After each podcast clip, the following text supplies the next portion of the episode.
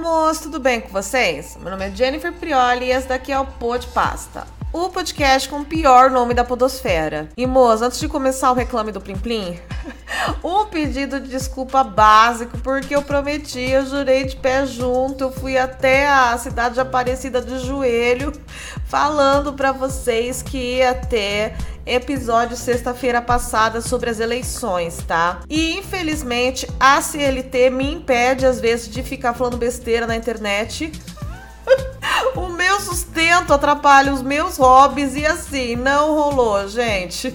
Infelizmente tive que entregar demandas, né? Como adulta que sou, por isso que usei aí esse termo, demandas. Só adulto que usa esse termo. Gente sem responsabilidade não sabe o que é demanda. E aí ficamos sem o episódio de eleições, gente.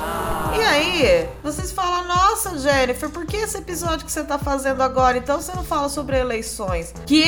Você acha que eu tenho alguma piada para fazer sobre o que aconteceu domingo? Você acha que eu consigo tirar leite dessa pedra, tirar água dessa pedra? Eu não consigo, não, meu filho. Eu já não sou aquelas coisas, né? Eu sou meio Bruna Luiz das ideias, um humor duvidoso. Ainda me mete numa sinuca de bico dessa numa situação agridoce dessa, nesse grande wasabi político que foi a eleição, podia ser pior? Podia, né? Mas a gente esperava mais? Esperava. Então, eu sinceramente não sei o que dizer sobre o que aconteceu. Então, eu sinceramente decidi fazer a isentona aqui nesse episódio, fingir que não tive minhas esperanças um pouco frustradas domingo, né? Mas não muito, porque eu acho que vai dar bom no dia 30. Mas assim, vai dar bom depois de mais um mês de sofrimento, né, gente? Depois de mais um mês de campanha e de muita fake news e de muita briga na rua. Então é isso, né? Eu queria ter me economizado nesse um mês. Então, antes de começar esse meu episódio meio Ivete Sangalo, meio isentão, fingindo que política não existe, quero agradecer aos 70 apoiadores que estão aí segurando a gente como um grande Atlas segurava o mundo, né? O Podpasta é o mundo e vocês são o Atlas. Então eu e o meu editor Twink Maurício, a gente quer agradecer muito vocês. Se não fosse a ajuda de vocês, aí a gente não sabe se o Podpasta ia estar de pé, tá bom? E se você quer ser um apoiador, ajudar aqui uma loira CLT e um twink sulista que já paga todos os pecados dele morando nessa região. Tá aí o link na descrição, viu, gente? Dá uma ajudinha aí pra gente. Você ainda ganha de benefícios um grupo do Telegram, onde o pessoal faz review das essências do sabonete Febo. ganha um drive cheio de episódios exclusivos do Podpasta, inclusive tem novo essa semana, e também tem direito a acompanhar as gravações com convidados ao vivo no Discord. Tá certo? Então, se você não leu o título desse episódio, você deve estar se perguntando: Jennifer, sobre o que vai ser esse seu episódio então? E eu vou te responder para você que não leu, né?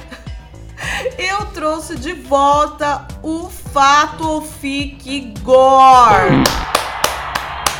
Porque, primeiro, tinha gente pedindo pra mim com saudade. Porque, segundo, é o tipo de episódio que eu mais gosto. eu não resisto a uma história de cocô, xixi, vômito, peido. eu tenho minhas demandas para entregar? Eu tenho, mas a criança do pré tá muito viva dentro de mim, viu, gente? Ela não vai embora, mesmo tendo SLA para cumprir. E terceiro, porque, gente, acho que, né, depois de domingo, até tem a ver, né? A gente falar um pouco de gore, porque a situação ali foi um pouco gore, viu? Até mais ou menos 50% das urnas apuradas. Foi difícil, muita gente passando mal com caganeira. Então tem a ver aqui com o episódio de hoje, tá bom? Lembrando que essas histórias nojentíssimas e podríssimas foram vocês que mandaram. Eu não tenho nada a ver com a nojeira de vocês. Se virem, segurem seus BO, segurem seus toletes, tá? E se você tiver uma história de nojeira aí para mandar para mim, já manda no e-mail do Pô de Pasta, porque com certeza vai ter outro episódio desse aí por aí. já já virando a curva, já vou fazer outro desse, eu sou viciada. E a primeira história gore de hoje, que não é nem fatofique, viu, gente? Que vai ser tudo fato aqui mesmo. É tudo caganeira real começa assim. Oi, Jenny, você tá boa? Olha, amor, pior que eu não tô. Hoje eu desmaiei na padaria. Mas não vamos falar disso. Eu desmaiada ver a mulher cobrar conta passando meu cartão na aproximação, é deitada no chão. É mole. Mas não é sobre isso. Vamos falar do Eduardo aqui. Ele falou: Me chama Eduardo. E as demais coisas não importam. Não sou uma pessoa importante para falar da minha vida. Caraca, Eduardo. Já começamos a história com esse espírito aí? Com essa baixa autoestima? Pô. Mas tudo bem. Não quer falar mais sobre você, não fala. Realmente o episódio é sobre cocô, né? Não é sobre o Eduardo. Enfim, vamos à história, disse o Eduardo. Quando eu era criança, no auge dos meus 5, 6 anos, minha irmã mais velha, junto com a sua amiga, tiveram uma ideia incrível, a qual consistia em cavar um buraco na terra e colocar bosta lá dentro. Por que, cara?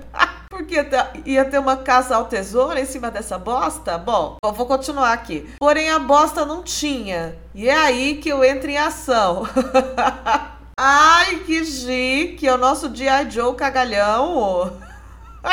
É o nosso exterminador do cocoduro. Olha, vamos lá ver o que, que ele aprontou. Elas pediram para eu cagar em um pote de margarina, aqueles da Doriana mesmo. Nossa! Tá na moda, gente, isso de cagar em recipiente? Porque há uns episódios atrás teve a mina que fez cocô no, no pote de Helmans, agora é no pote de Doriana. Bom, fui lá e fiz. Ai, que resoluto. Elas jogaram a merda no buraco e chamaram meu primo. Quando ele chegou, elas usaram todo o talento já de picon de atuação e pediram ajuda para ele pegar o brinquedo delas que tinha caído no buraco. Detalhe: o buraco era fundo e elas tamparam com folha. Gente, mas elas são muito engenhosas. Que, que elas viraram hoje em dia, Eduardo? Engenheira? Guerreira no Vietnã? Nossa, porque essas biras são muito espertas. Fizeram essas armadilhas de desenho animado que o coiote faz para pegar o papaléguas. E o papaléguas, nesse caso, é um tolete de bosta. Meu primo, com toda a sua bondade, foi lá pegar o brinquedo. E pegou na merda com vontade, que chegou a vazar bosta pelo vão dos dedos. Nossa, mas esse trecho tá parecendo até música do João. Chego a vazar, bosta pelo vão dos dedos. Eu vou cair na tua armadilha como um idiota cai. Ele saiu correndo e chorando contar pra minha tia, porém ela não acreditou e brigou com ele. Ou ela não viu a bosta na mão, não?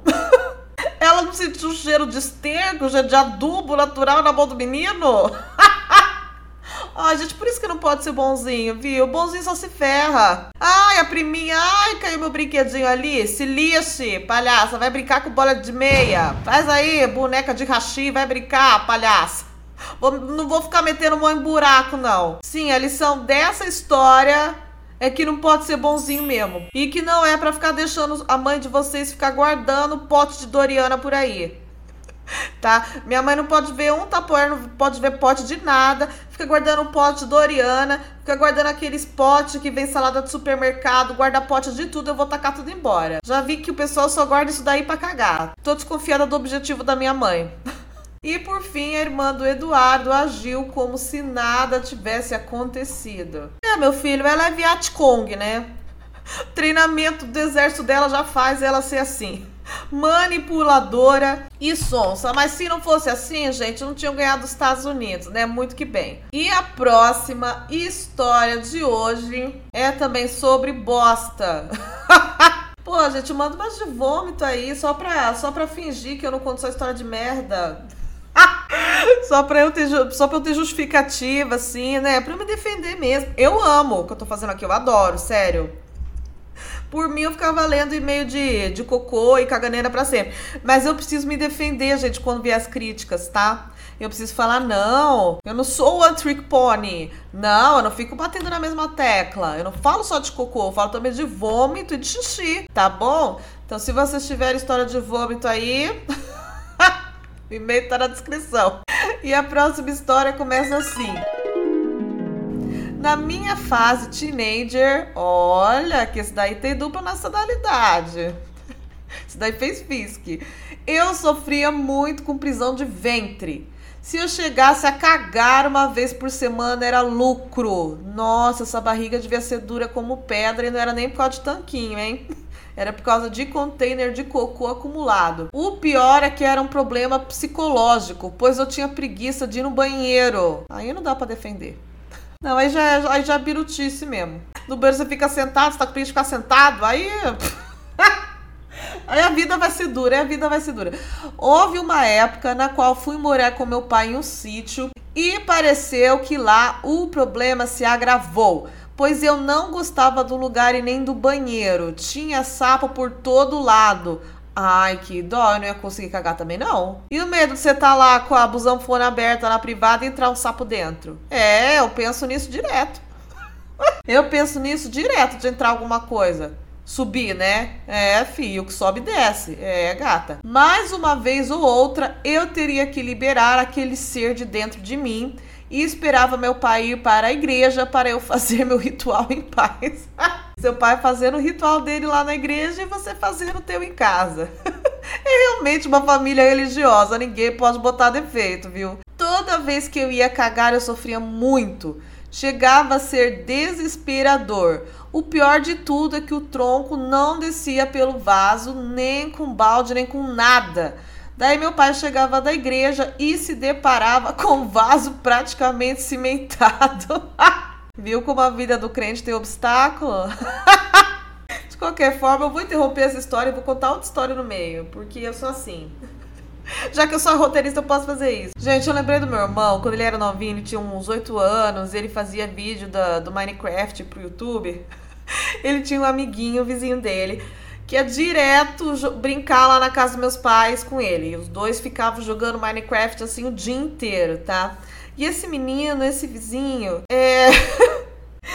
Toda vez que ele cagava lá na casa dos meus pais, ele entupia a privada. E ele entupia assim, numa magnitude. O tronco dele, o toletão dele era tão assim, imbatível, que não tinha balde, não tinha nada que fazia, tá? Tinha vezes que meu pai simplesmente desistia, lavava as mãos e deixava o tronco boiando ali no rio. Já que não era o banheiro que eles usavam mesmo, largava lá e falava: não, vou deixar desintegrar, não sei o que fazer, sabe?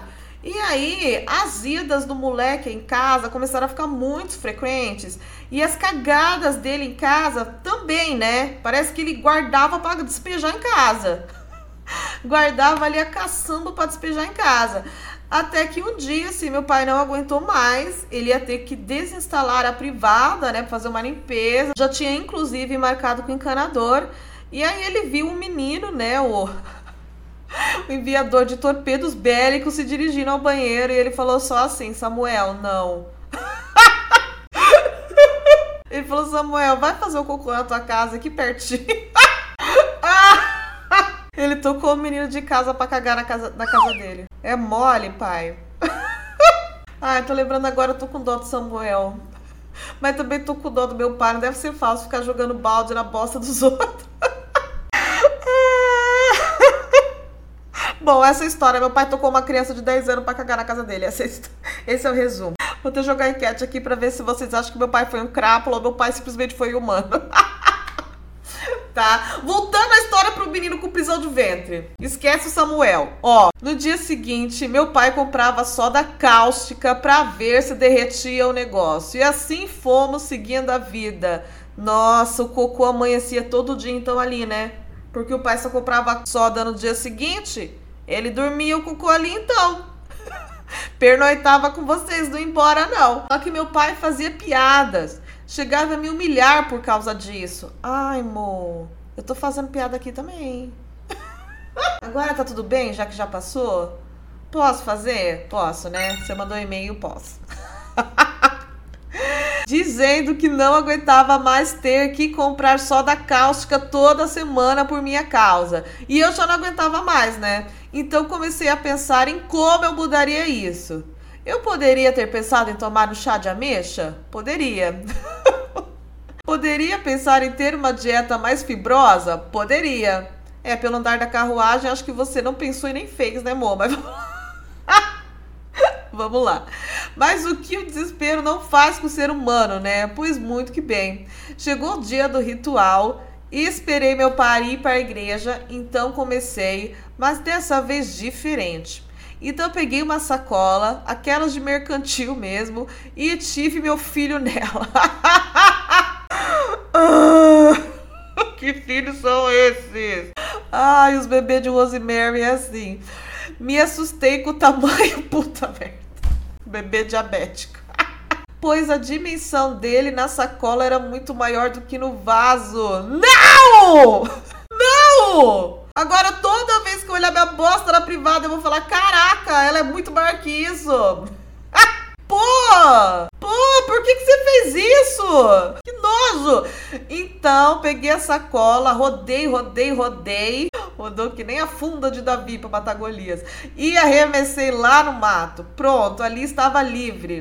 No dia seguinte, estávamos meu pai e eu no alpendre, ele lendo a Bíblia e eu ouvindo a Beyoncé. Duas coisas tão diferentes, mas ao mesmo tempo tão parecidas. Quando o cachorro do vizinho, que era só passar a cerca, já estava no nosso território, apareceu pra gente segurando a sacola. e abanando o rabo como se estivesse achado a arma de um crime ou drogas. Pô, ele achou as duas coisas. Aquele cocô era uma droga, assim, e sim, é um crime isso que você fez. Se arruma, eu sou bosta no meio do mato. Se isso não é crime, eu vou fazer o Lula criminalizar isso daí.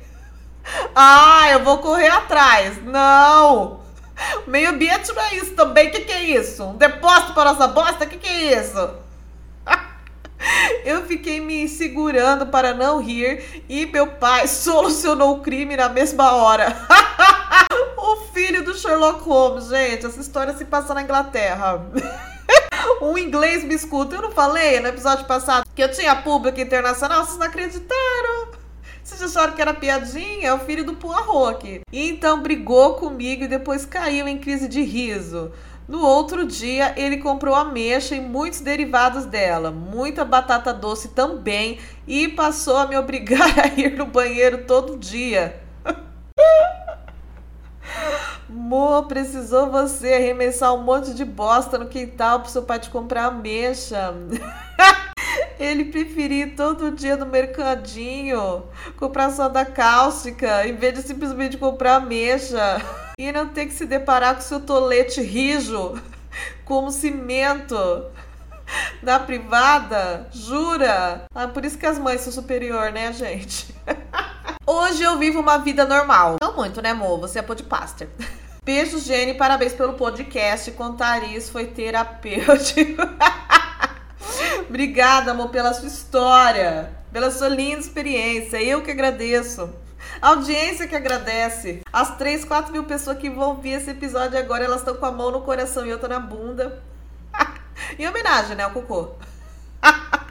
Falando obrigada, cagãozinho da floresta. Obrigado, filho do Sherlock. Tá bom, meu amor? Parabéns aí pela evolução, viu? Por hoje tá cagando tranquilo, por não ter mais preguiça, tá? Sentar numa privada e ficar respondendo o WhatsApp enquanto mete o barrão. E por fim, moço, vamos dar uma mudada? Não vamos fazer um episódio só de coisa agora. Agora eu vou passar por uma pegada gastronômica, né? Até porque nada mais delicioso do que pensar em comida depois de pensar num monte de tolete de bosta jogado no mato, né?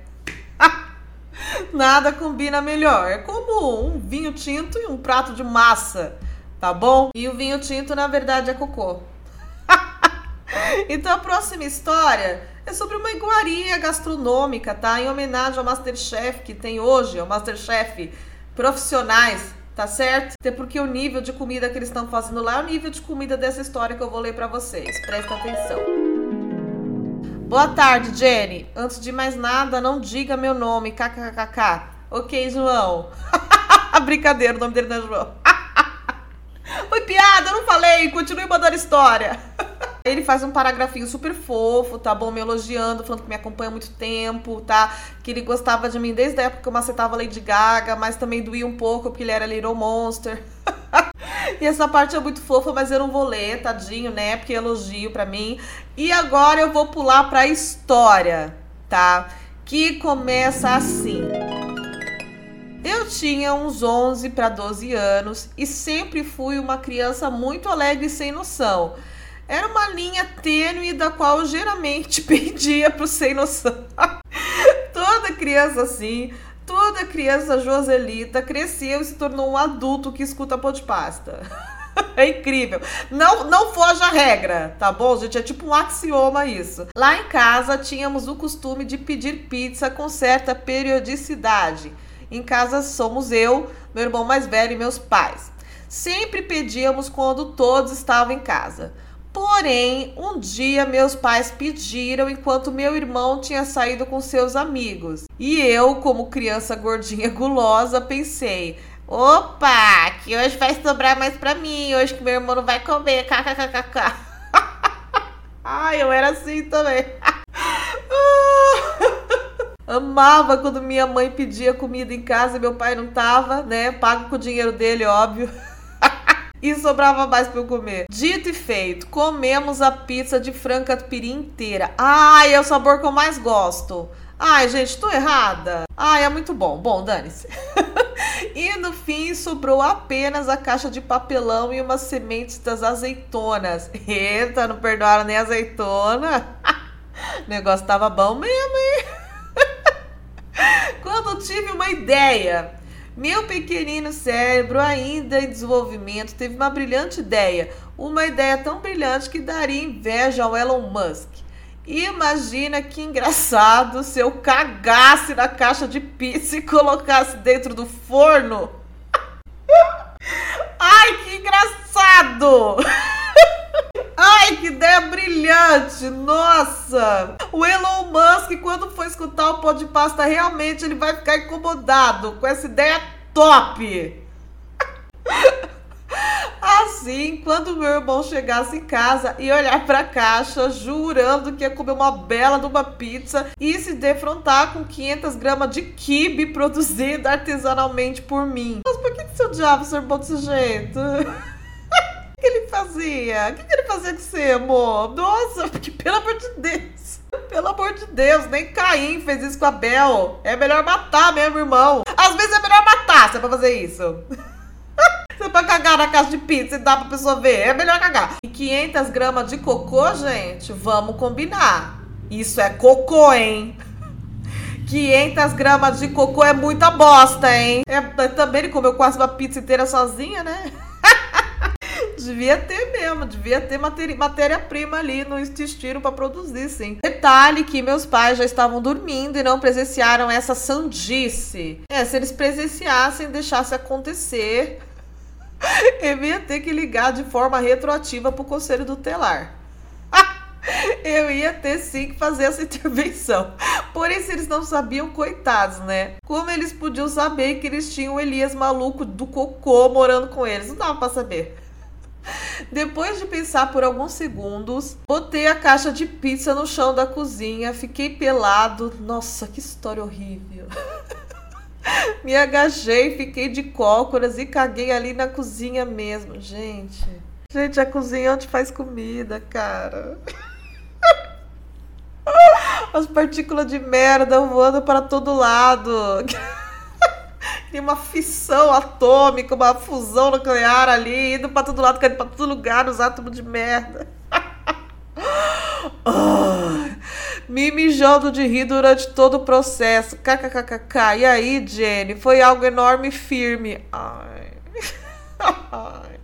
Eu genuinamente me senti orgulhoso daquele feito. E deve se sentir, amor e deve, tenho certeza que você foi a primeira e única pessoa da humanidade que realmente realizou esse feito aí. Não tenha vergonha de ser quem você é. Depois de terminar, fechei a caixa e botei dentro do forno. Mas, gente, assim, o cocô, né? Firme, grande do jeito que ele falou, costuma ficar altinho, né? E a embalagem de pizza, dependendo, não é muito alta. Será que ao fechar a embalagem de, de pizza, ele espatifou o cocô, foi indo pro lado, foi espalhando? Bom, não sei. Não é hora de eu pensar nisso. Ele se moldou como uma massinha, o cocô à altura da caixa de pizza? Bom, vamos lá. Depois de terminar, fechei a caixa e botei dentro do forno, onde geralmente colocávamos a pizza quando sobrava. E lá ficou por algumas horas. o cocô ficou curtindo. Não lembro quantas, estava ansiosíssimo para o meu irmão chegar em casa e ver a reação dele. Quando do nada o momento chega. Estava deitado na minha cama fingindo estar dormindo. Ouço a porta se abrindo, o barulho da chave, os passos dele até chegar na cozinha e o saboroso som do forninho sendo aberto. Que que é isso? É música do Evermore? Que que é isso? A Taylor que compôs isso daqui? Tá bonito demais esse trecho.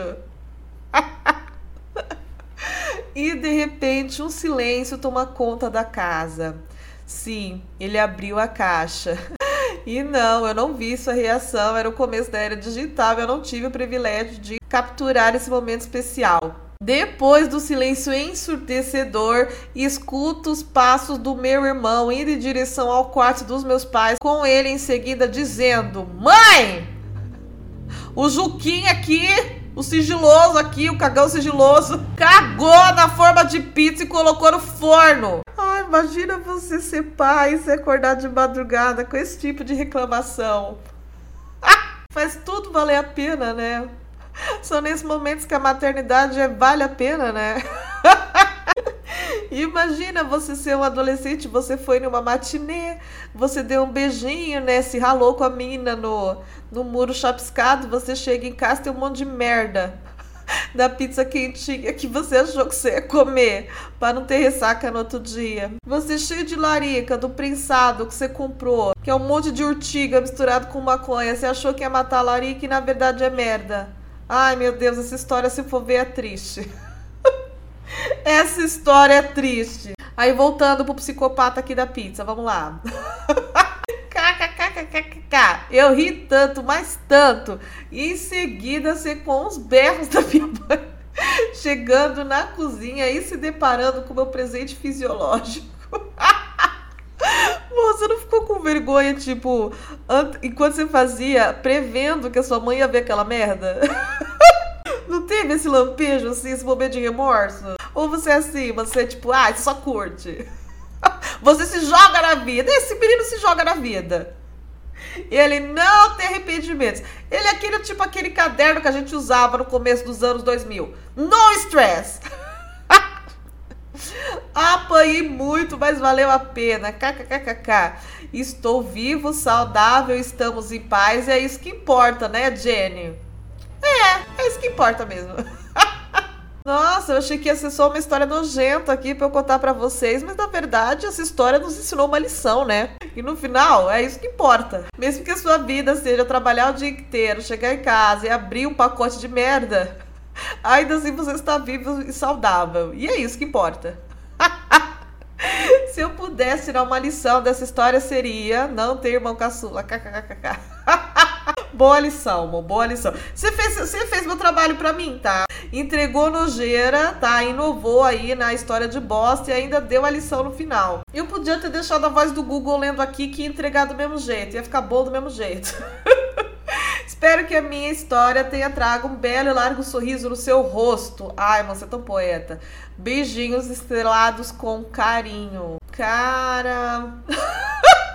Hoje, nesse episódio, né, as histórias foram bem toletocêntricas.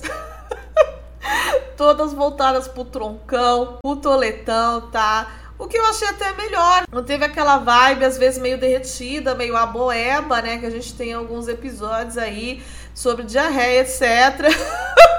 Então eu achei que foi um episódio bem positivo, tá bom, gente? Tivemos abordagens novas e eu quero saber se vocês gostaram, tá? Se eu tenho que finalmente dropar essa minha mania por gore. Eu tenho que finalmente desistir disso. Se vocês estão cansados, tá? Aí vocês tweetam pra mim assim o seguinte: Jenny! Para de merda! Porque se vocês não tweetarem o bastante, eu vou continuar trazendo esses episódios aqui e vou achar que eu tô fazendo bonito, que nem o menino da pizza. Eu vou achar que eu tô arrasando. e vocês vão reclamar e vão falar, ai, não tá vivo, não tão saudável, isso que importa. Tá bom aqui assim. A gente serve bem para servir sempre, mas não serve tão bem assim não.